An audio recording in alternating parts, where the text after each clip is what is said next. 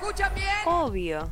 Y a Clara, puta y marica, podés escucharles todos los lunes, miércoles y viernes de 10 a 12 por www.radiomonk.com.ar. O en cualquier momento les podés buscar en Spotify como Vamos por Todo. Yo también los escucho siempre.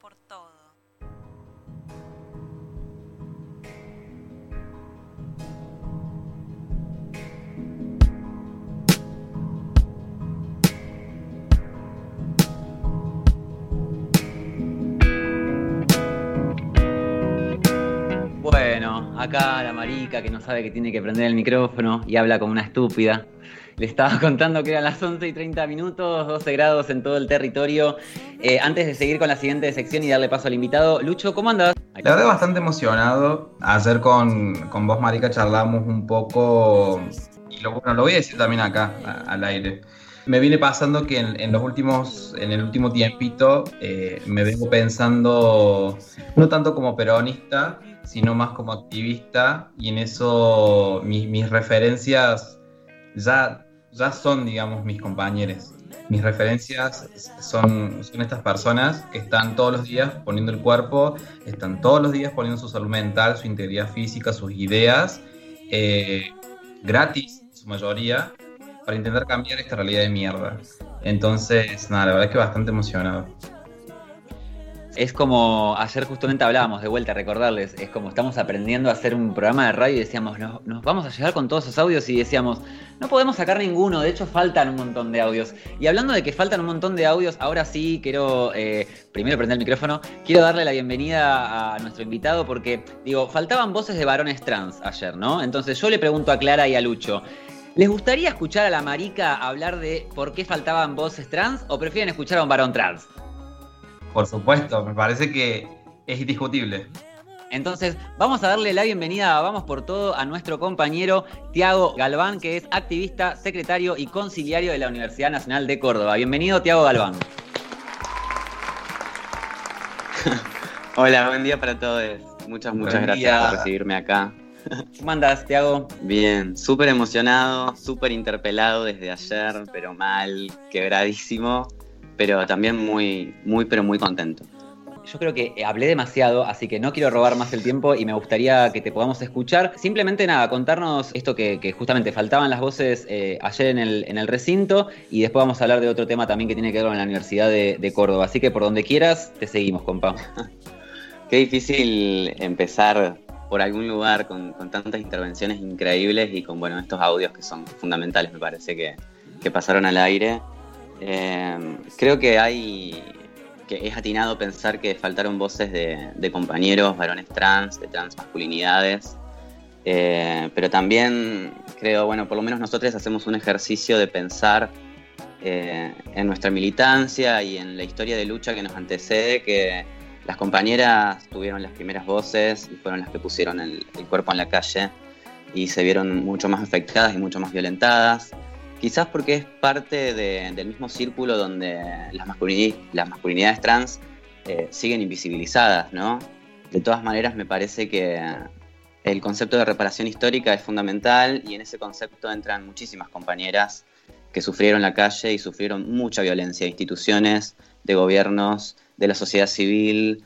Digo, em, ahí me parece que está bueno hacer ese ejercicio reflexivo. De todas maneras, sí, me parece que es fundamental pensar una ley que sea integral y que atienda a muchas cuestiones que exceden a, las feminidades o, a ciertos tipos de identidades trans y creo que ahí las transmasculinidades tenemos mucho que aportar. Em, así que bueno, me parece que, por ese lado hubiera estado bueno que participaran más compañeros, pero también me parece que fue un momento histórico y fue un punto de inflexión en la forma de discutir política y en la gente que habita los espacios de gobierno donde se toman decisiones, porque más allá de esto, de que los espacios de gobierno nos han sido negados históricamente y no hay ninguna persona trans o travesti en, en un congreso, en la Cámara de Diputados, en la Cámara de Senadores, eh, porque también va esto, ¿no? Que en las listas siempre figuramos en los últimos lugares, los compañeros que tienen la suerte de figurar, eh, como un reconocimiento simbólico. Eh, me parece súper importante que se abran las puertas para que la discusión sobre leyes y políticas públicas que nos afectan directamente estén en nuestra voz. O sea, que seamos nosotros quienes podamos proveer ese diagnóstico que viene mucho de nuestra experiencia en habitar la sociedad y la estructura social como está planteada, y que las personas que tienen en sus manos el poder de tomar las definiciones que nos van a afectar y que van a definir la estructura social en la que nos movemos, nos den ese lugar. Eh, así que bueno, me parece que, que eso. Sí, y aparte, porque venía pensando, podríamos hacernos las taradas y preguntarte, ¿por qué faltan las voces de varones trans? Y podríamos utilizar un montón, pero básicamente es porque faltan políticas públicas, justamente, que incluyan a los y las compañeras en, en estos debates. Por eso que siguen faltando voces. Pero no sé si nos querés contar, o sea, no contar, perdón, eh, ¿cuál es tu visión acerca de por qué tanta invisibilización? Yo en mis talleres hablo mucho acerca del porno, esto que hablaba Clary justamente del porno industrial, y bueno, sabemos que las, las transmasculinidades están muy invisibilizadas porque básicamente no, no eran hasta cierto momento para el consumo del macho, digo, ¿no? Las tortas sí, como que los varones en el porno industrial no encontraban ese, eh, no eran consumidos por el cisvarón heterosexual, hasta que de repente el cisvarón gay se dio cuenta que sí podía hacer un consumo de eso en el capitalismo y empezaron en el 2004 a aparecer algunos, digo, ¿no? Pero esta invisibilización, este, nuevo, este nuevo nombramiento de la masculinidad trans, eh, ¿ustedes qué, vienen charlando en el territorio con respecto a esto? Mira, a mí me parece que hay, hay muchas cuestiones que, nos influyen en, en esta sistematicidad de invisibilización una es que muchas corrientes del feminismo históricamente sostuvieron y siguen sosteniendo que la transición hacia una masculinidad es una traición de género. De repente yo soy un traidor de género porque elegí transicionar a una masculinidad para tener privilegios, porque también se asume que... Perdón que te interrumpa. Traidoras de género decían en la, serie de Handmaid's Tale cuando te mataban por torta, o sea, no entendieron nada, compañeras. Eso decían la, gente blanca de la iglesia que nos mataban en la película. Ahora sí, seguí, traidoras de género. Claro, bueno, el feminismo radical y las TERF siguen sosteniendo que los varones trans somos traidores de género, porque también creen que cuando, cuando construimos alguna masculinidad nos llenamos de repente de privilegios y pasamos a ser chongos y heterosexuales que pueden ejercer poder y violencia sobre otras identidades. y eso, eso es terrible porque no es para nada cierto. para nada cierto. Pero digo, ese bagaje de, violencias y opresión dentro del colectivo y dentro de los feminismos que supuestamente deberían abrazarnos, hace que muchos compañeros trans decidan ocultar su identidad y se usa mucho este término de pasar más fácil o tener un paso más fácil por la sociedad eh, construyendo una masculinidad que se asemeja a la hegemónica, a la cis heterosexual, y entonces evitando sufrir un montón de violencias que vienen de los círculos más cercanos donde deberían contenernos y no expulsarnos, eh, acusándonos de todas esas barbaridades. Me parece que, viene por ahí un poco el, miedo. yo tengo muchos amigos y muchos compañeros trans y travestis que, realmente tienen mucho miedo de expresarse, tienen mucho miedo de circular, tienen mucho miedo de reivindicar su identidad, porque se exponen a muchísima violencia. Eh, y es algo que nos interpela en todo sentido. Nos pasa por el cuerpo, nos pasa por la cabeza, por la salud mental, como decía Lucho, que es como es como súper importante pensar en esas cosas. Entonces me parece que ahí es donde, donde se retroalimenta esta invisibilización, porque nosotros también elegimos a veces no exponernos para no sufrir violencias de los círculos más cercanos. Sí, hay una, hay una cosa que, mencionaba en el audio una de las compañeras. Primero, agradecerte que nos hayas dado tu tiempo. Eh, posta, me parece sumamente necesario eh, que estés hablando hoy acá, que, sigamos tejiendo para, para poner estos temas sobre la mesa. Hay un montón de espacios, como bien decís, que se llenan la boca de un feminismo, pero un feminismo cis concha centrista, como, como, como le dice la Marica y Clara. Eh, es muy importante que estés acá, así que gracias por eso. Y retomo una, una partecita que decía um, una compañera en la exposición ayer en, en, la reunión con diputados y diputadas, en esto de que aún así en democracia sigue habiendo una, habiendo una persecución. Y esa persecución no solamente es ejercida por medio del Estado y por, por, digo, el control policial y la violencia policial institucional, sino también, digo esto, dentro de las familias, dentro de sectores por ejemplo, ahora el feminismo, acabamos de hablar de una ilustradora que, que, hizo un posteo sumamente transodiantes con eh, 600 mil seguidores. Digo, ¿democracia para quiénes? ¿Para quiénes? O sea, ¿qué sucede? O sea, ¿realmente estamos en una democracia? Me parece que, es importantísimo esa pregunta porque pareciera algo tan naturalizado que estamos en una democracia, que hay libertad de expresión, pero se tergiversa al fin y al cabo, se confunde con libertad de agresión. Mientras estamos acá, yo estoy ahora por, por mensaje privado con un montón de personas intentando hacerles entender de que la libertad de expresión no es libertad de agresión y que los discursos de odio y de transodio no son una opinión, son discursos de odio. Em, y que tenemos que ¿qué digo, ¿no? ¿Qué opinas de esto de, digo, de, de, esta persecución que constantemente viven? ¿Cómo, em, nada, cómo, cómo sienten, digamos, que, que pueden paliar un poco eso? Eh, digo, por medio de la organización colectiva y de la militancia. La verdad que es súper complejo porque esos discursos de odio son también discursos negacionistas y que muchas, pero muchas veces vienen de, lugares de plena ignorancia y se terminan reproduciendo violencias desde la ignorancia. Y desde la eh, academia. Tal cual, totalmente. O sea, acá en la universidad todavía tenemos carreras que nos patologizan y que nos excluyen. Ya vamos a entrar. Ahí nos metemos. claro. Ahí en la Facultad de Ciencias Médicas, en Derecho, en Psicología. Digo, son muchos espacios donde de repente vos vas a habitarlos y te violentan directamente. Y me parece que con los discursos de odio que comentaba Lucho pasa lo mismo. Hay un negacionismo y una exclusión muy grande que te hacen preguntarte, o por lo menos a mí la, primera pregunta que me suscita es, ¿quiénes acceden a una ciudadanía real y en qué sentido se construye esa ciudadanía? ¿Cuáles son nuestros derechos? Porque está todo bien con la libertad de expresión y es súper válido y es súper necesario para construir una democracia realmente representativa. Pero hay un límite con el fascismo, con la violencia y con la incitación al odio. Cuando vos estás negando la existencia. Digo, uno de los discursos de, las compañeras que sonaban recién era esto, la, negación al derecho de existir, de nombrarnos. O sea, hasta hace ocho años no podíamos tener nombre. No podíamos ir a ningún espacio, no podíamos tener nuestro documento nacional de identidad, no podíamos ser quienes queríamos ser. O sea, el derecho de existir, algo tan fundamental, como el derecho a existir, que recién nos fue dado hace ocho años, después de una historia de lucha impresionante con las imprescindibles como Loana Berkins y Diana Zacayán. Entonces, me parece que hoy pensar en, en, el derecho a la existencia, después de todos estos años de discusión, debería estar un poquito más al lado. El problema es que siguen teniendo muchísimo peso, muchas corrientes que son súper fascistas y súper negacionistas, y es lo que está pasando en toda América Latina hace unos años, con la cantidad de gobiernos neoliberales y odiantes que nos están azotando. Digo, lo que pasa en Brasil es terrible. Es terrible lo que viven los compañeros del colectivo LGTBIQ más en Brasil. Entonces, nada, o sea, de ahí también nace un montón de miedo, por lo menos de, de los varones trans, a aparecer en la esfera pública.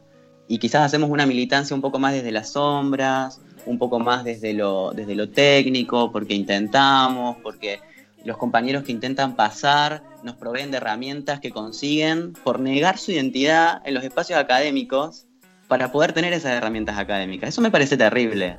O sea, tenés que ir a fingir, a ir a performatear, a ir a sufrir una banda de violencia para poder tener alguna que otra herramienta y así tener un derecho más o menos parecido al que tiene el resto de la sociedad. Me parece eh, importante esto. Hace un rato en mi columna eh, le di una tarea a las personas que nos estaban escuchando de poder buscar la ley de identidad de género y leerla completa. No es muy larga, leanla completa y los primeros cinco artículos de la Ley Nacional de Salud Mental. Poder conocer las legislaciones vigentes es importantísimo. Son herramientas legales que nos ayudan a nosotros primero a saber a saber que existen y después a defender, porque si de vuelta después, en unos años, viene una avanzada neoliberal nuevamente, no vamos a saber ni siquiera qué tenemos que defender. Vamos a tener que estar en ese momento formándonos para después de eso, y, el tiempo, eh, un mes eh, neoliberal es un año, ya lo sabemos. Em, vos mencionabas recién el caso de Brasil, cuando estuve pispeando un poco eh, toda la recolección de información que hacía el ILGA sobre políticas, eh, sobre, legislaciones en, los países, Brasil es uno de los países más completos en legislaciones de protección a nuestras existencias, pero ¿qué pasa? Hoy en día gobierna Bolsonaro. Entonces todas esas legislaciones se las pasan por el centro del orto y no importan. Hay legislaciones que protegen nuestras existencias y sin embargo no se cumplen. Entonces miren lo importante que es saber cómo votar y a quién estamos votando. Antes de pasar al siguiente tema que queremos hablar con vos, Tiago, quería bueno, mencionar esto que decía la compañera, ¿no? De la violencia policial sufrida. Digo, las compañeras todavía no vivieron la, llegada a la democracia. Siguen estando en una dictadura, digo, esto que decía la compañera de la violencia policial que les, les sigue cortando el pelo. Eh, pienso en las compañeras cuando después dicen que hablan eh, con un tono agresivo, que hablamos con un tono agresivo, digo, eh, yo soy marica, me incluyo ahí, no me incluyo como, como travesti o como trans, eh, quiero respetar ahí, pero cuando dicen que hablamos de forma agresiva, ¿ustedes saben la violencia y el escarnio, digo, la humillación? Estamos cumpliendo un año de la sentencia a una mujer lesbiana casada legalmente con su esposa por besarse en la vía pública, entonces no estamos en, en, Disney, no vivimos en una película de Cris Morena como dice Pute. Eh, me gustaría, sí, para pasar al siguiente tema que tiene que ver con esto, eh, uno de los motivos por los cuales también eh, habíamos llamado a Tiago es que a mi entender tuvo lugar un, precedente. Para mí es un precedente porque lo que ocurrió es que organizaciones sociales, ahora nos va a contar Tiago, junto con el INADI, pudieron, ¿cómo se dice? Ahí me perdí. ejercer no. denunciar. Ahí está, pudieron denunciar hacer efectiva, ahí está, una denuncia contra una cátedra por entender que tenía contenido odiante. Ahora sí, Tiago, si querés contarnos acerca de esto, que de verdad para mí es histórico, porque aparte, unas ganas de ir denunciando gente en la UBA, nosotras. Te necesitamos en la UBA, necesitamos que vengas a la Universidad de Buenos Aires, no aguantamos más. Yo, yo yendo, encantado. Donde puede ir a hacer un poco de ruido, encantadísimo.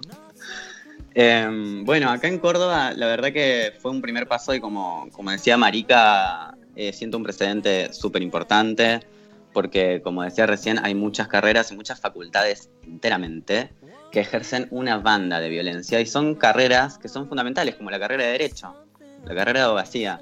La denuncia se hace desde una asociación civil que es Devenir Diverse, eh, laburándola con, con, muchas orgas, particularmente con, con, orgas de la universidad, con mi organización que, es la bisagra, este, y levantamos una denuncia a la titular de una cátedra, que es nada más ni nada menos la titular de la cátedra de Derecho Privado, que es Derecho de Familia, donde escribió y elaboró un manual propio con el resto de la cátedra, donde explica por qué las personas homosexuales y las personas transgénero, solo habla en, esa, en esas dos categorías, digamos, de identidad de género, este, no deberían tener el acceso o los mismos derechos en relación al matrimonio igualitario, a la fertilización asistida y a la adopción por cuestiones de moral y por cuestiones que, nada, ejercen unos prejuicios que son terribles. O sea, en, un apartado, por ejemplo, dice que la sociedad entiende que existen los drogadictos. En estos términos lo, lo plantea, ¿no? Voy a citar.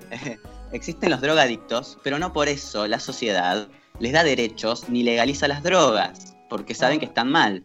Y que entonces los homosexuales no deberían tener esos derechos y no deberían tener derecho a acceder al sistema judicial y que por eso, como abogados, no deberían amparar a los homosexuales que quieran casarse, porque aparte, el fin último del matrimonio es la procreación para garantizar la descendencia de la raza humana. y que entonces los homosexuales no pueden hacerlo. Era nazi, esta mujer al final era nazi. sí, sí, o sea, así empieza, así empieza ese manual. Después dice cosas que son súper terribles, súper terribles. O sea, argumenta por qué la ley de identidad de género es anticonstitucional y está mal. O sea, para esta señora no debería existir la ley de identidad de género. Nosotros no deberíamos tener derecho a tener un DNI, ni a existir, ni a tener una ciudadanía plena. Porque nada, somos raris, no sé qué le, no sé qué le pasa. Y es una cátedra fundamental para las personas que después van a ser abogados y que después van a estar en tribunales y van a tomar decisiones y nos van a defender o no que después de esta cátedra lo más probable es que no lo hagan. Así que nada, estuvimos juntando mucha información, muchos antecedentes, buscamos el manual, eh, la gente de Venir lo laburó muchísimo con muchos abogados de la asociación, se sumó la, denuncia al INADI y el INADI este, dio respuesta favorable. Así que bueno, ahí se está, se está discutiendo todo y eso por suerte hizo tanto ruido que está poniendo en tensión a muchas cátedras de muchas carreras, porque los docentes, ya sea por eh, sensatez y empezar a, trabajar críticamente o por corrección política y mucho miedo, están empezando a poner en, cuestión los materiales de cátedra y el material crítico que nos dan para estudiar. Total, total. Yo, eh, Clary, vos querés decir algo. Tienes el micrófono apagado, sí. amor. Sí, ahí se me escucha. Em, no, tomando esto que, decías, Tiago, de, eh, bueno, hablan desde la ignorancia, como tener cuidado también, porque hay mucha gente, como esta gente que decís, tipo titulares de cátedra, con mucho conocimiento académico seguramente, y que usen ese conocimiento académico para ir contra la ampliación de derechos, para ir contra los derechos de las personas eh, trans y demás, es, eh, a, mi criterio, como hasta más peligroso, ¿viste? Como tener cuidado y, también ver como a quién legitima eh, uno en la academia, porque es esto que decís, no puede ser que hoy siglo XXI eh, esta señora tenga una cátedra, tipo jefa de cátedra de la Universidad de Córdoba. O sea, realmente me parece peligrosísimo y una vergüenza y tenemos que pensar qué docentes queremos en, las universidades y qué, em, qué mensaje están bajando, ¿no? Como, si venís a psico, te infartás, así te digo. ¿Mucho?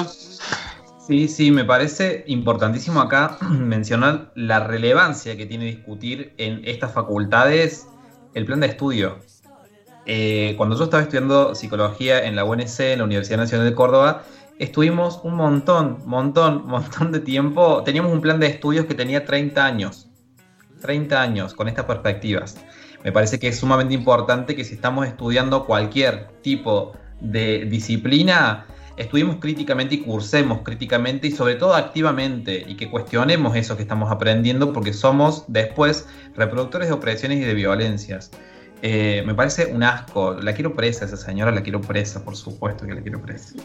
Eh, para, para, ir terminando, eh, Tiago, si querés. bueno, nos queda mensaje de, mm, programa, pero me parece que eso es relevante decir. Quería decir entonces, Diego, para ir cerrando, nos queda un minuto más. Antes de que cierres, eh, mencionar que un hecho histórico para poder googlear la noche de los bastones largos fue cuando justamente, como dice Cristina, cuando los gobiernos tienen ideas cortas, los bastones son largos, y fue cuando irrumpieron en las universidades públicas y rompieron y destruyeron ese gobierno tripartito que estaba formado por estudiantes graduados y docentes que armábamos democráticamente los planes de estudio. Para finalizar, Tiago, ¿algún mensaje que quieras darnos? Eh capaz me gustaría retomar eh, una, frase de una poeta chilena que se dijo ayer en el Congreso de Claudia Rodríguez. Ella dice que cuando habla de, su identidad traba, dice, si niñas como yo no existen, es porque nuestras identidades nunca se contaron en cuentos infantiles, nunca fueron cuentos infantiles, nunca se habló del niño que un día decidió eh, cambiar y fue feliz para siempre. Eh, y me parece que eso va muy de la mano con algo que decía Loana y que lo dijo en una entrevista de La Mocha, que es que si la sociedad no se imagina a las corporalidades trans, si no tiene conocimiento de las corporalidades trans, no pueden desearnos, no pueden entendernos, no pueden querernos y el afecto es importantísimo. Y me parece que en ese sentido van muchos de los proyectos, los proyectos de ciudadanía trans, traba, intersex, no binaria en las universidades, el proyecto de inclusión laboral trans, que tiene que ser súper, súper, súper integral porque no alcanza con que nos den un lugarcito para trabajar en el Estado. Tenemos que ir por el sector público, por el sector privado, tenemos que ir por las instituciones de salud, por las instituciones educativas, tenemos que pensar en los contratos de trabajo, en la ley de trabajo que todavía no prohíbe la discriminación por identidad o expresión de género. Y estamos en el 2020. Tenemos que ir por muchísimas, muchísimas cosas y me parece que, que nada, ayer se abrió una puerta a un camino que va a ser largo, pero que también va a ser súper enriquecedor. Y, bueno, nada, agradecerles muchísimo a ustedes, les banco mucho y me parece súper valioso este espacio, que hayan abierto un espacio para hacer públicas tantas cuestiones que son urgentes y que los medios masivos constantemente invisibilizan. Así que les agradezco de todo corazón por tomar esta iniciativa y por abrir este espacio que me parece fantástico, me parece hermoso, que lo tratan con una afectividad zarpada y que nos hace tanto, pero tanto bien. Así que posta, muchas gracias por tenerme en cuenta, por invitarme y por bancársela y salir todos los días al aire a decir las cosas que tantes, tantes pensamos, sentimos y necesitamos que se digan. Más que invitado, sos parte de la casa. Eh, cuando quieras, escuchamos a Tiago Galván, activista, secretario y conciliado de la Universidad Nacional de Córdoba. Seguimos hasta las 12 del mediodía con Vamos por Todo.